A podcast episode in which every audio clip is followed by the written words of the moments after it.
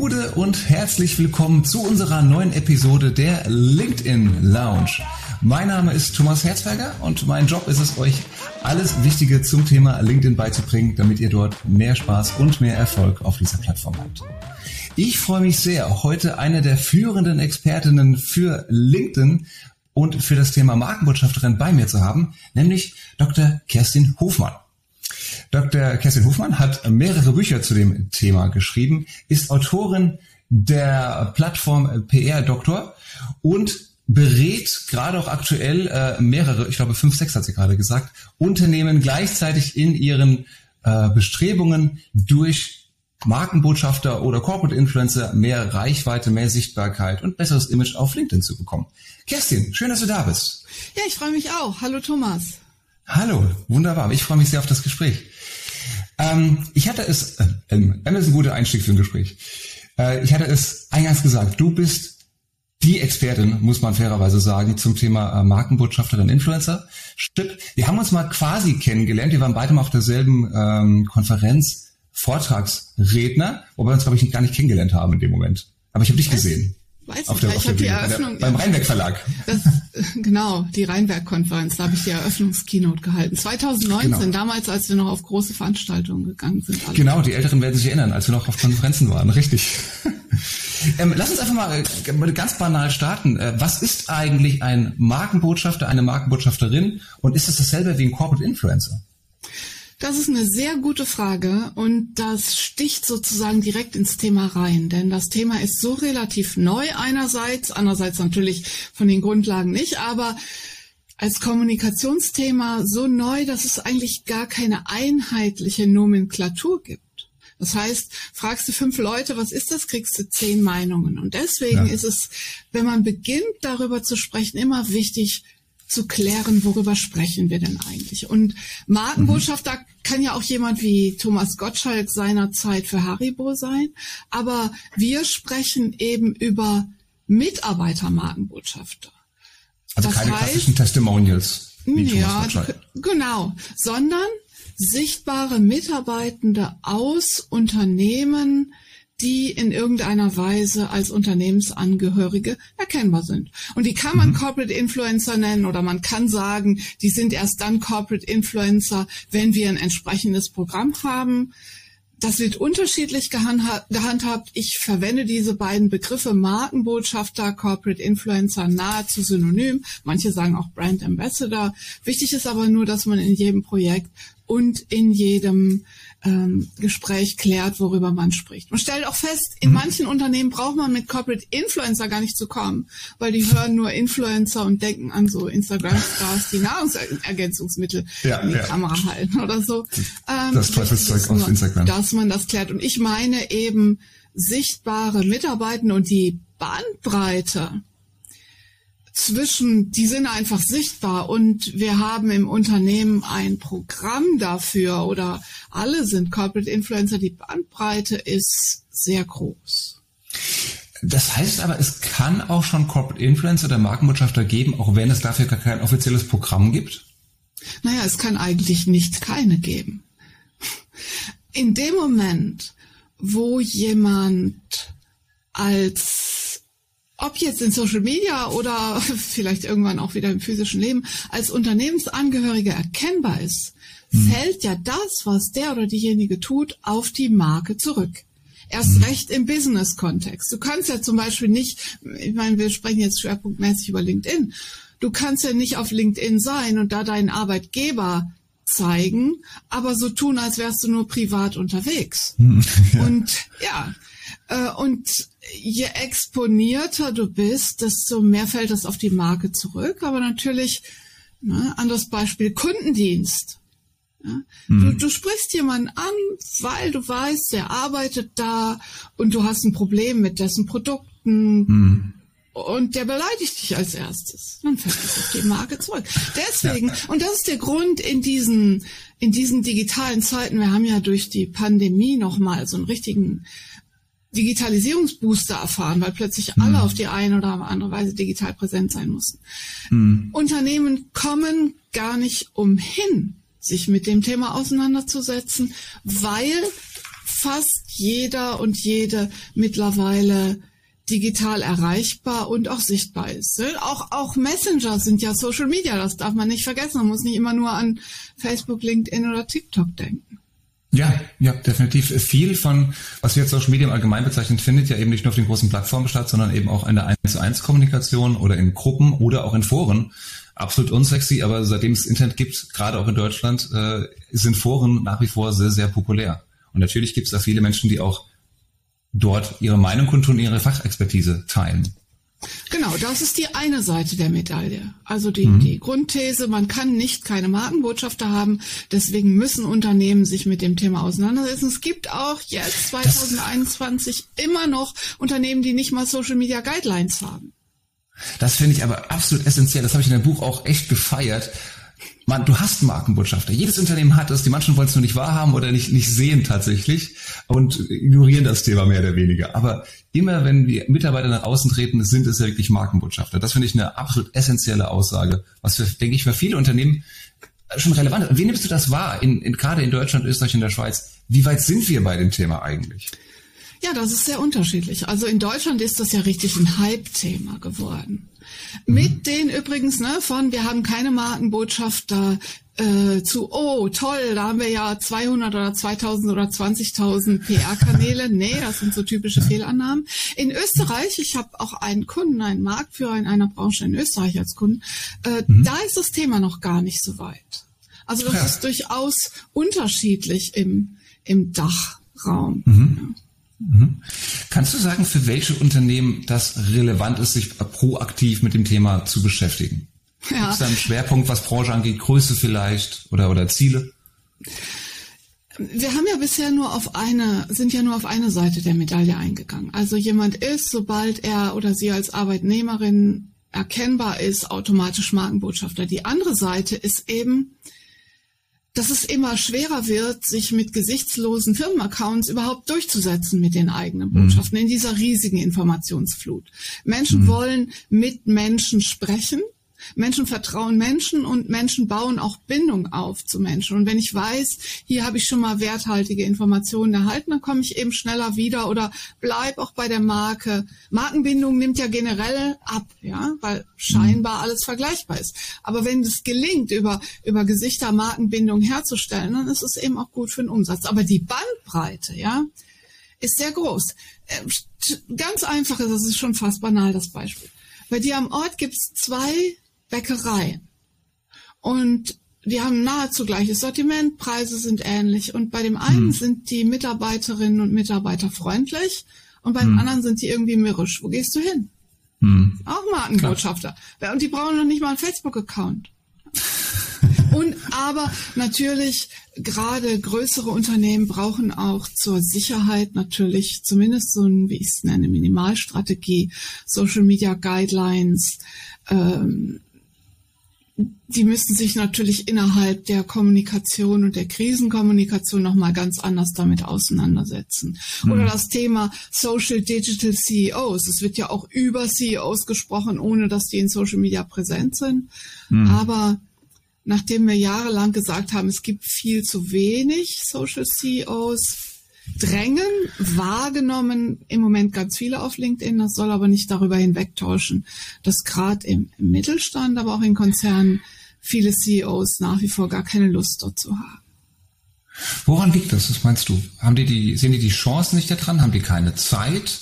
Ist das einfach nicht ihr Medium? Ja, alles ja. Das ist alles ganz ja. unterschiedlich. Vielleicht sind sie nicht gut beraten, vielleicht haben sie hm. keine Zeit, vielleicht haben sie schlechte Erfahrungen mit Social Media gemacht oder sie haben Angst, sich zu exponieren oder sie denken, das ist nicht zu schaffen. Da gibt es viele typische Ängste. Und ich habe, hm. das gibt es übrigens auch als YouTube-Video online. Ich habe kürzlich Dr. Jörg Ehmer, CEO von Apollo Optik, gefragt, hm. Wenn Sie, der ist sehr präsent in Social Media, kann man sich auch gut angucken in verschiedenen. Und ich habe den gefragt, wenn Sie jetzt ganz viel machen in Social Media, gibt es dann auch mal Leute, die kommen und sagen, was machen Sie eigentlich beruflich? Und dann hat er gesagt, Arbeiten Sie ja, eigentlich noch was, oder? Ja, genau. Und dann hat er gesagt, wer mich sowas fragt, der hat nicht verstanden, was auch die Aufgabe eines CEOs ist, nämlich für das Unternehmen öffentlich zu sprechen. Ja. Aber das Argument könnte man ja theoretisch äh, anderen Mitarbeitern, sei es Experten oder Führungskräften, vorhalten, dass man sagt, hey, du postest hier zwei, dreimal in der Woche auf LinkedIn was, äh, das ist ja alles Arbeitszeit. Wie geht man denn mit diesen, also vielleicht auch Kollegen mitunter, wie geht man denn mit diesen Vorbehalten um, die dann andere dagegen haben? Ja, das Thema Social Media und Arbeitszeit ist tatsächlich eines, was, was nicht ohne ist. Ist das Arbeitszeit, ist das Privatzeit? Aber der Punkt ist ja, dass die meisten Leute schon auf die eine oder andere Weise in Social Media unterwegs sind und dass es zunächst mal darum geht, Bewusstsein zu schaffen und zu unterstützen. Mhm. Ja, weil wo Menschen kommunizieren, passieren Fehler und auch ein Markenbotschafter, der sich dessen nicht bewusst ist, kann, ist ein Markenbotschafter, im Zweifel nur mhm. schlechter. Ja, die Bandbreite ist ganz groß. Und mhm. natürlich, wenn jetzt jemand äh, einen Vertrag hat als Corporate Influencer, ja, dann muss man gucken, mhm. wie weit ist das Arbeitszeit. Fortbildungen in Projekten werden zumindest mhm. bei vielen Projekten, in denen ich bin, oft als Arbeitszeit gesehen. Aber dann mhm. gibt es so bekannte äh, Beispiele wie die Telekom-Botschaft, das ist ja eine Graswurzelbewegung. Ja? Da haben die Mitarbeitenden ja das selbst initiiert und dann aber sehr schnell sehr viel äh, Unterstützung von der Kommunikation erfahren. Aber die machen das auf Eigeninitiative. Das ist ja auch nicht selbstverständlich. Meines, meiner Erfahrung nach zumindest, dass es von oben da auch noch, also gerade eine Graswurzelbewegung von unten dann gestützt wird und unterstützt wird, damit die Leute nicht nur die, die Arbeitszeit im Prinzip zur Verfügung haben, sondern auch wirklich das Know-how und auch den, den Schutz, den das Unternehmen dann bieten muss, die Unterstützung. Dann, Ganz klar. Was, ja? Ja, aber man muss natürlich auch gucken, ne? Ähm, äh, also das sind wirklich sensible Themen, die man jetzt auch in so einer halben Stunde nicht ab ähm, nicht erschöpfend behandeln kann. Aber es kann natürlich nicht dazu führen, dass Leute jetzt sich selbst wirklich ausbeuten und Tag und Nacht ja. und am Wochenende und abends immerzu fürs Unternehmen in Social Media bereitstehen. Deswegen ist es so wichtig, von Anfang an alle mitzunehmen und auch nicht zu vergessen, zum Beispiel den Betriebsrat zu fragen und all mhm. sowas. Ja? Mhm. Damit alle also, auch was zu sagen haben und sich beteiligt fühlen. Beteiligt fühlen oder beteiligt sind? Nee, äh, das Gefühl haben, dass sie beigetragen haben, aber weil sie natürlich wirklich beigetragen haben. Ja, okay, verstehe. Ähm, was würdest du sagen, was macht ein gutes Markenbotschafterprogramm in einem Unternehmen jeglicher Größe? Was macht das aus? Oder gibt es so ein paar klassische Fallstreckefehler, die man verhindern muss? Abgesehen davon, was ich jetzt schon mitgenommen habe, du, man äh, kommt nicht, man spricht nicht mit jedem, man kriegt keine Unterstützung. Aber was mache ich denn, um es wirklich gut zu machen? Ja, zunächst mal ist es so, ein Markenbotschafterprojekt aufzusetzen, ohne überhaupt klar zu haben, wie zufrieden sind denn die Mitarbeitenden. Das ergibt nicht so viel Sinn. Also mhm. der, das, ich würde sagen, der wichtigste Erfolgsfaktor für ein Markenbotschafterprojekt ist eine gute Unternehmenskultur. Und dann kommt sehr lange nichts. Und wenn die da ist und es auch eine Fehlerkultur gibt und Mitarbeitende sich wertgeschätzt und unterstützt fühlen, dann kann man gar nicht so viel falsch machen. Aber natürlich braucht man eine Minimalstrategie, das heißt Social Media Guidelines. Man muss mit ein paar Irrtümern aufräumen, beispielsweise dieser Irrtum, ähm, jetzt haben wir die, die, die Mitarbeitenden sollen jetzt lauter PR-Botschaften oder Unternehmenspostings teilen. Ja, nichts mhm. ist ja, mit nichts kannst du ja dein Netzwerk so schnell verderben, wie wenn du nicht mehr in Interaktion bist. Dann dieser, dieser, auch ein typischer Irrtum. Mhm. Leute sind in Social Media unterwegs und interagieren und kommunizieren und dann merken sie, oh, wir sind ja Corporate Influencer und denken plötzlich, oh, was soll ich denn alles aussenden? Ja, darum geht's gar nicht. Du kannst ein sehr, sehr guter Corporate Influencer sein, ohne dass du jede Woche einen LinkedIn-Artikel und jeden Tag fünf Postings schreibst. Mhm. Ja. Wenn, wenn du nur sendest, Corporate Influencer haben halt auch das Ohr an der Community und das ist eine ganz, ganz wichtige Rolle, auch dieses Feedback. Ja, ich würde sagen, die Unternehmenskultur muss stimmen, man muss sich ein paar Gedanken machen, eine sinnvolle Strategie und vor allen Dingen auch eine eine konservative Ressourcenkalkulation. Weil, weil Anfangsbegeisterung ist kein Faktor, mit dem du auf Dauer rechnen kannst. Ja, nur kurz äh, zurück zu dem, was du gerade gesagt hast. Das finde ich sehr, sehr spannend. Der Faktor Empathie auch. Das heißt, es geht nicht nur darum, dass ich Botschaften nach außen transportiere, denn ich bin ja kein Sprachrohr der PR-Abteilung. sondern ich höre auch zu und ich begebe mich als Vertreter meines Unternehmens in den Austausch mit anderen, ich sage jetzt mal, Stakeholdern in dem Markt. Ist, ist das auch, was ein, ein Markenbotschafter ausmacht? Ich denke, das ist was, was ein Menschen ausmacht, oder? Sich mit anderen auszutauschen. Und ja, ja Empathie ist ja unterschiedlich verteilt. Aber und da sprichst du einen, einen, wichtigen Punkt an. Bei manchen Leuten, ja, die man so persönlich kennt und dann trifft man die in Social Media wieder, da denkt man ja, an welcher Stelle zwischen den physischen Begegnungen und dem Internet ist da der gesunde Menschenverstand abhandengekommen? Ja. Die, da, ja, aber das, das meinen die ja nicht böse. Da sind die Medien einfach binden so viel Aufmerksamkeit, dass die irgendwie vergessen, worum es eigentlich geht. Und da kann man denen bei helfen. Deswegen ist es auch ganz wichtig, ich würde sagen, eine Personenmarke ist dann erfolgreich, wenn das gewünschte Selbstbild sehr nah am Fremdbild liegt. Das mhm. hat auch mit Empathie zu tun. Mit mhm. Wertschätzung, mit andere unterstützen wollen, ja. Aber das sind so diese Netzwerkregeln, ja. First give, then take. Das sollte eigentlich selbstverständlich sein, aber es sollte eben nicht einfach so ein Lippenbekenntnis sein. Wenn du einfach nur andere unterstützt, weil du selber was haben willst, das nützt nichts. Ich, ich habe das Gefühl, dass das ganz, ganz viele Menschen jeglichen Alters wissen. Und sobald sie es aber dann auf Social Media übertragen sollen, denken sie zu viel drüber nach wie sie da taktisch, strategisch agieren sollen und was sie wann posten und wie sie schreiben und so weiter. Da geht dieses ganze äh, persönliche, authentische geht da oftmals verloren, weil es überdacht wird im Prinzip. Teilst du, kannst du den Eindruck teilen oder ist das nur mein persönlicher Eindruck? Ja und nein.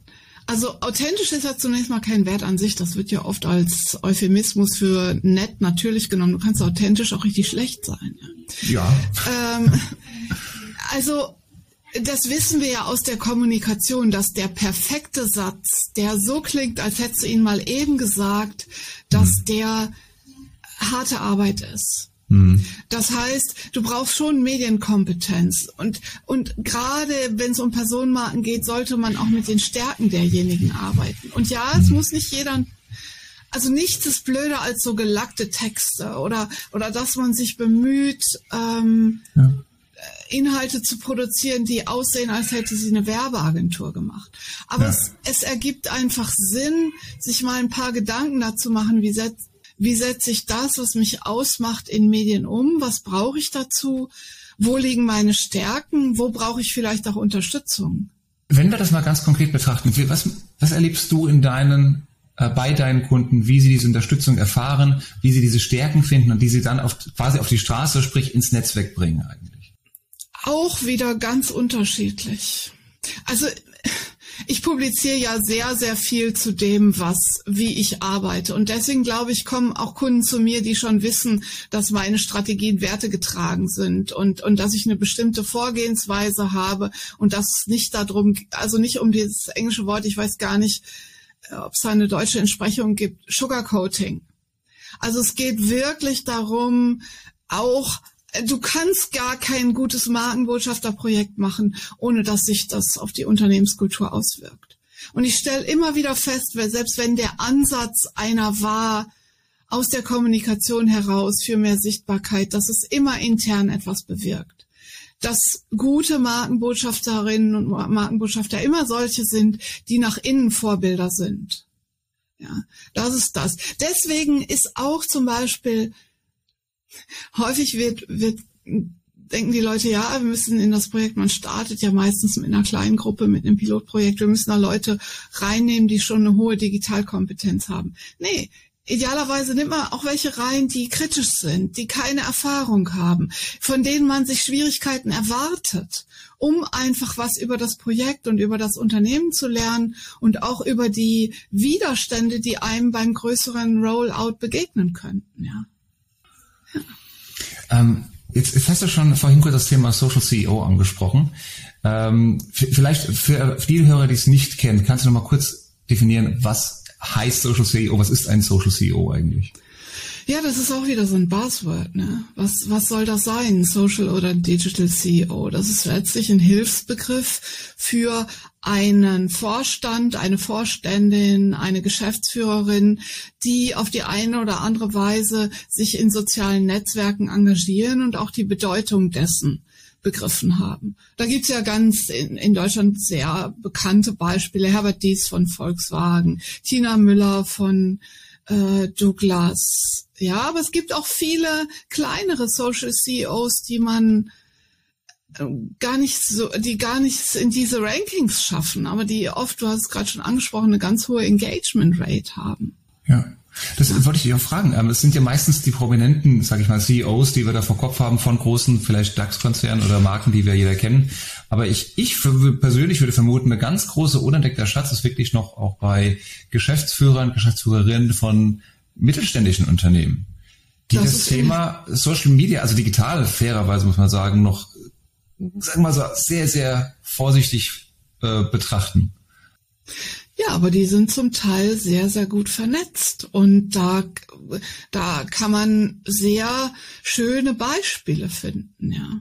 Ähm, ein ganz schönes Beispiel ist zum Beispiel Becker Sübke. Wolfgang Sübke, der mit zusammen mit seinem Bruder ein ziemlich großes, aber eben immer noch mittelständisches Bäckereiunternehmen aufgemacht hat, immer noch selbst in der Backschule steht. Sein Sohn Paul ist jetzt auch dabei. Die machen ganz, ganz tolle Instagram Stories und Instagram Reels und so. Das kann man sich mal angucken. Und das ist wirklich toll, was die ähm, auf die Beine stellen. Oder Anita Freitag-Meyer, ähm, Hans Freitag, die, die stellen halt Gebäck her, ja, die ganz persönliche Dinge auch postet und sich aber eben einsetzt. Oder auch ein eher kleines mittelständisches Unternehmen, aber mit einer großen Reichweite, Sina Trinkwalder, die im Textilbereich unterwegs ist, aber sich sehr, sehr für soziale Belange einsetzt. Also da fallen mir ad hoc ganz, ganz viele Beispiele ein. Ich, ich merke in unserem Gespräch, ich kriege langsam Hunger. Wir reden ja von Restaurants und von Bäckereien und Packwaren und so weiter. ähm, das macht mich äh, doch hungrig. Ähm, Kerstin, was sind die, die Voraussetzungen gerade für CEOs? Welchen gelingt es gut, diesen Sprung noch weiter ins öffentliche Leben zu machen über Social Media, mal unabhängig vom Kanal? Und äh, bei welchen merkst du, ah, da, da wäre eigentlich, da gibt's genug Geschichten, aber die schaffen es nicht, das auf die Straße zu bringen? Ja, die, die es nicht schaffen, die sieht man ja wahrscheinlich auch nicht so. Also ich ich denke, auch da ist es wieder ganz essentiell eine Frage der Unternehmenskultur, inwieweit die auch Vorbild sind für weitere Mitarbeitende im Unternehmen. Und diejenigen, die tatsächlich in Interaktion gehen, ähm, die sind natürlich erfolgreich, aber man muss eben auch sagen, ein Social CEO oder sagen wir besser, ein in digitalen Medien sichtbarer CEO oder Vorständin braucht eben Unterstützung. Das muss angebunden sein an die Unternehmenskommunikation, an ein Monitoring-Konzept, ähm, an ähm, je exponierter jemand ist, desto größer ist ja auch das Risiko, wenn der jemand, wenn, wenn jemand mal was Falsches sagt. Ja, ja oder was dann eigentlich falsch ist, was dann einfach ja, den falschen genau, Hals bekommt. So. Ja, genau, oder angegriffen wird. Also ich denke, es ist eigentlich nicht mehr optional für CEOs heute über digitale Medien erreichbar und ansprechbar zu sein. Aber es ist auch klar, dass so jemand den Aufwand nicht alleine handeln kann. Und genau. das, da ist auch, ich nenne das mal redaktionelle Unterstützung äh, durchaus okay, finde ich. Vor allen Dingen auch mhm. ein Monitoring- und Listening-Konzept. Also kurz, ganz, lass uns ganz, ganz konkret besprechen. Ja. Das heißt, mit traditioneller Unterstützung meinst du jemanden, der die Beiträge auch ausformulieren kann zumindest? Oder? Ja, aber da musst du jemanden finden, der wirklich gut ist. Ja, das Schlimmste ist mhm. ja ein CEO, äh, der irgendwo angesprochen wird auf dem Beitrag und nicht mal weiß, dass der über sein Pro Profil gepostet ja. wurde, ja, so als Galionsfigur. Und es gibt welche, da kannst du mit dem Stöckchen dran fühlen, das machen die nicht selbst. Ja.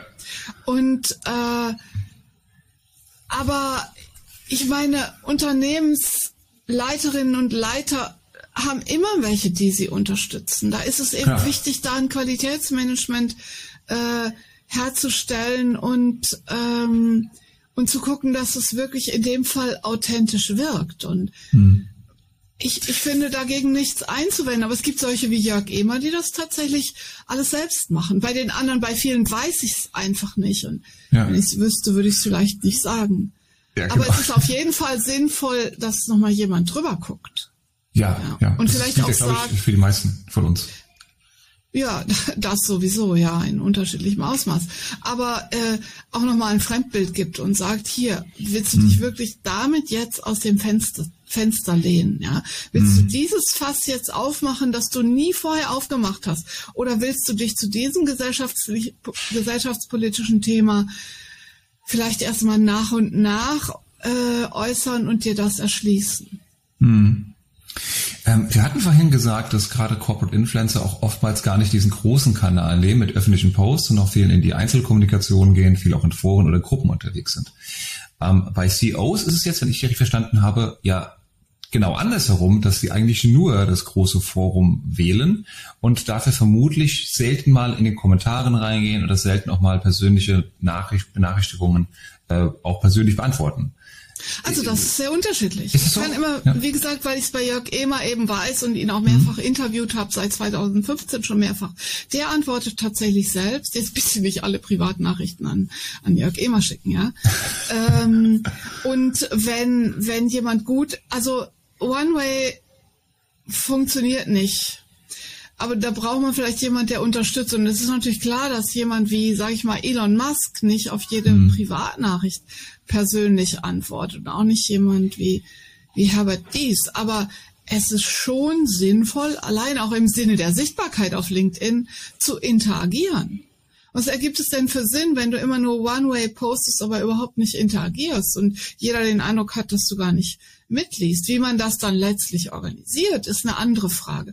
Und wir haben ja auch alle, wir sind ja alle kleine Influencer auf die eine oder andere Weise. Wir haben alle unsere Netzwerke und das musst du ja auch bedenken, dass CEOs sich auch wieder in einem Umfeld, in einer Peer Group bewegen, in der Austausch stattfindet ich, ich finde, das ist eine der größten Motivatoren immer in dem, was wir tun und wie wir es tun, ist unser direktes soziales Umfeld. Das Problem ist halt, wenn es immer größer wird, wie bei Geschäftsführern, durch die Peers, durch die Mitarbeiter, durch die Medien, durch Dienstleister, Partner und so weiter, dann versucht man das bisschen vielleicht allen und jedem recht machen zu wollen und kommt dann mit Botschaften, die sehr, sehr, sagen wir mal, neutral gehalten sind. Sprich, wie stehst du dazu, die eigene Meinung mal kundzutun zum gewissen Thema?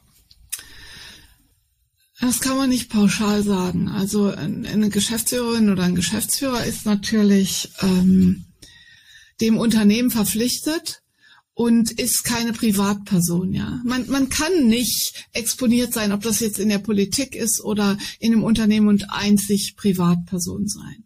Und das gilt natürlich auch für ähm, für andere Corporate Influencer. Also in vielen Corporate Influencer Projekten gibt es freiwillige Selbstverpflichtungen, die die Corporate Influencer selbst erarbeitet haben, äh, über welche Themen sie nicht sprechen. Oder beispielsweise, wenn ein Unternehmen in verschiedenen Fachgebieten unterwegs ist, und ein sichtbarer, eine sichtbare Mitarbeitende äußert sich privat zu einem Fachgebiet, habe ich auch schon gehabt, das aber gar nicht ihres ist, das aber im Unternehmen von jemand anders abgedeckt wird, dann wird automatisch aber angenommen, dass sie über die Expertise verfügt, für die das Unternehmen bekannt ist. Auch über sowas muss man untereinander sprechen. Aber da ist es immer sinnvoll und wichtig zu sprechen und nicht primär zu, zu reglementieren. Und Menschen, die gar keine Meinung haben zu nix, ja. Wie war das? Wer, wer nach allen Seiten offen ist, ist nicht ganz dicht, ja. Das interessiert doch keinen. Ja, ich meine, das interessiert doch keinen. Ja, ich will doch auch, dass jemand Position bezieht. Eben, du bist ja wie eine Teflonpfanne im Prinzip und du musst ja niemanden provozieren, aber halt ab und zu, dass jemand mal eine klare Kante zu gewissen Themen zeigt. Nicht zu allen, um Gottes Willen. Aber gerade wenn es um die eigene Fachexpertise oder das Unternehmen geht, dann sollte man schon eine Meinung entwickelt haben. Ja, und vor allen Dingen da, dazu sich hinter die Mitarbeitenden zu stellen. Aber vieles von dem, was gefragt wird bezüglich Corporate Influencer Projekten, ist einfach auch im Arbeitsvertrag abgedeckt. Ja, ein, ein Social CEO ein, oder ein CEO in sozialen Netzwerken muss immer klar machen, spreche ich hier gerade persönlich oder spricht das Unternehmen. Andererseits, jemand anders aus dem Unternehmen muss immer klar machen, also wenn wir jetzt ein Corporate Influencer Pilotprojekt haben mit 20 oder 30 oder 50 Pilotinnen und Piloten, haben wir nicht plötzlich 20 oder 30 oder 50 neue offizielle Sprecherinnen und Sprecher für das Unternehmen. Ja? Ich habe noch, noch eine letzte Frage für dich, ähm, was, was glaube ich viele so Menschen, die sich mit dem Thema beschäftigen, interessiert und vielleicht auch kritisch sehen. Äh, wenn ich starte als Corporate Influencer für meine Marke in der Öffentlichkeit zu stehen, dann baue ich, wenn ich das gescheit mache, ja natürlich äh, Image, Markenbildung für mein Unternehmen auch und natürlich auch für mich. So, und ich erwarte und brauche vom Unternehmen auch Unterstützung, damit ich das tun kann. Jetzt habe ich irgendwann vielleicht aus irgendwelchen Gründen keine Lust mehr für mein aktuelles Unternehmen zu arbeiten, sondern denke mir, ach, guck mal, da drüben ist das Gras ja auch schön. Dann gehe ich doch zum nächsten Unternehmen und nehme dann meine ganze Reichweite einfach mit. Das ist ja ein Risiko, dass das Unternehmen eingehen muss. Dass ich damit Leute aufbaue, groß mache und sie nicht halten kann. Und vielleicht genau die deswegen gehen, weil sie eben populärer und größer geworden sind. Es gibt ja diesen äh, alten Personalerspruch oder diesen Personalerdialog. Was, wenn wir unsere Leute weiterbilden und sie gehen dann? Und die Antwort lautet dann, was, wenn wir sie nicht weiterbilden und sie bleiben? Das gilt auch für Corporate Influencer. Ja, das stimmt, wobei wir feststellen, dass also erstmal, wer weiß, wie Headhunter arbeiten, weiß, dass jemand kein Social Media Profil braucht, um irgendwie abgeworben werden zu können dann stellen wir in den Projekten fest, dass es eher die Identifikation mit dem Unternehmen steigert, wenn man sich dafür sichtbar und hörbar macht und sich engagiert. Aber deswegen, und ich bin ganz froh, dass du das nochmal angesprochen hast, Corporate Influencer Projekte tragen auch dazu bei, sowas zu standardisieren. Also nicht standardisieren im Sinne von Personen standardisieren, aber reproduzierbare Prozesse und Ergebnisse und wie ich Leute unterstütze. Und idealerweise ist jemand so gut als Personenmarke und hat die Position eben auch so sichtbar gemacht, dass auch wieder jemand Sichtbares folgt. Also es gibt ja ein, ein, ein aktuelles Beispiel. Sabine Bendig, die vorher im Vorstand von Microsoft war, ist jetzt zu SAP gegangen und hat natürlich ihre Personenmarke mitgenommen. Und das gibt's auf allen Ebenen. Aber das kannst du eben nicht verhindern. Aber du kannst auch nicht verhindern, dass Leute gehen, indem du eben kein Corporate Influencer Projekt machst, dann hast du im Zweifel nur schlechte Magenbotschafter. Äh, das heißt, die Option besteht gar nicht. Erfahrungsgemäß stärkt man Identifikation mit dem Unternehmen und zeigt potenziellen Nachfolgerinnen und Nachfolgern, hier ist ein Unternehmen, das sichtbare Mitarbeitende wertschätzt und zieht damit auch neue an. Also du kannst eben, die, das ist die lange Antwort, die, die kurze Antwort lautet einfach, du kannst den Kuchen nicht aufessen und ihn behalten. ja, sehr schön. Ich glaube, auch mit dieser äh, Bäcker-Metapher ist es, glaube ich, ein sehr, sehr schönes Schlusswort tatsächlich. ähm, ich bin viel, viel schlauer geworden über das Thema. Äh, Kerstin, vielen, vielen Dank für deine Insights, für deine Einblicke äh, und dein, dass du dein Wissen mit uns geteilt hast. Ich fand es sehr, sehr interessant und bin gespannt, wohin sich das Thema jetzt auch äh, in den nächsten Monaten und Jahren entwickeln wird. Gerade hier auch im deutschsprachigen äh, Raum. Ich erst. Vielen Dank für deine super Fragen, Thomas. Hat sehr viel Spaß gemacht. Ich fand es auch sehr spannend. Dankeschön. Schön, so soll das sein. Ja, das war Dr. Kerstin Hofmann. Sie ist Vortragsrednerin, Beraterin und mehrfache Buchautorin, unter anderem von dem Buch Markenbotschafter, erschienen im Haufe Verlag. Das solltet ihr euch unbedingt besorgen. Es liest sich sehr, sehr flüssig. Und das hat mir auch, Lob nochmal an dich, Kerstin, sehr, es war sehr konkret. Es war wirklich, es war mehr eigentlich äh, wie ein, ein, ein Playbook, eine Guideline, wie ich das aufsetzen kann in meinem Unternehmen, gerade wenn ich mich da nicht beschäftigt habe. Von daher nicht nur inspirierend, sondern auch wirklich sehr, sehr schön konkret. Ja, ich denke mal, man kann dich über die sozialen Netzwerke erreichen. ich, ich denke, äh, das ist wirklich am einfachsten. Hast du einen präferierten Kanal? LinkedIn? Instagram? Ja, ich bin auf LinkedIn sehr leicht zu finden. Das ist vielleicht das Einfachste. Ne? Da bin ich einfach zu finden. Oder eben, wer sich mehr über das Thema umtun will und nicht gleich das Buch kaufen will, kann pr-doktor.de in meinem Online-Magazin gibt's auch unter dem Stichwort ganz, ganz viel zu dem Thema. Und da kann man übrigens auch einen kostenlosen E-Mail-Service, äh, ist kostenlos, deswegen ist keine Werbung, ja. Einmal in der Woche bekommt man eine E-Mail mit einem Markenbotschafter-Impuls, um die eigene Strategie zu entwickeln. Schön, guter Punkt noch. Prima. Kerstin, vielen, vielen Dank, liebe Zuhörer, Zuhörerinnen. Äh, toll, dass ihr euch die Zeit genommen habt. Bleibt uns gewogen. Ich freue mich schon auf das nächste Mal.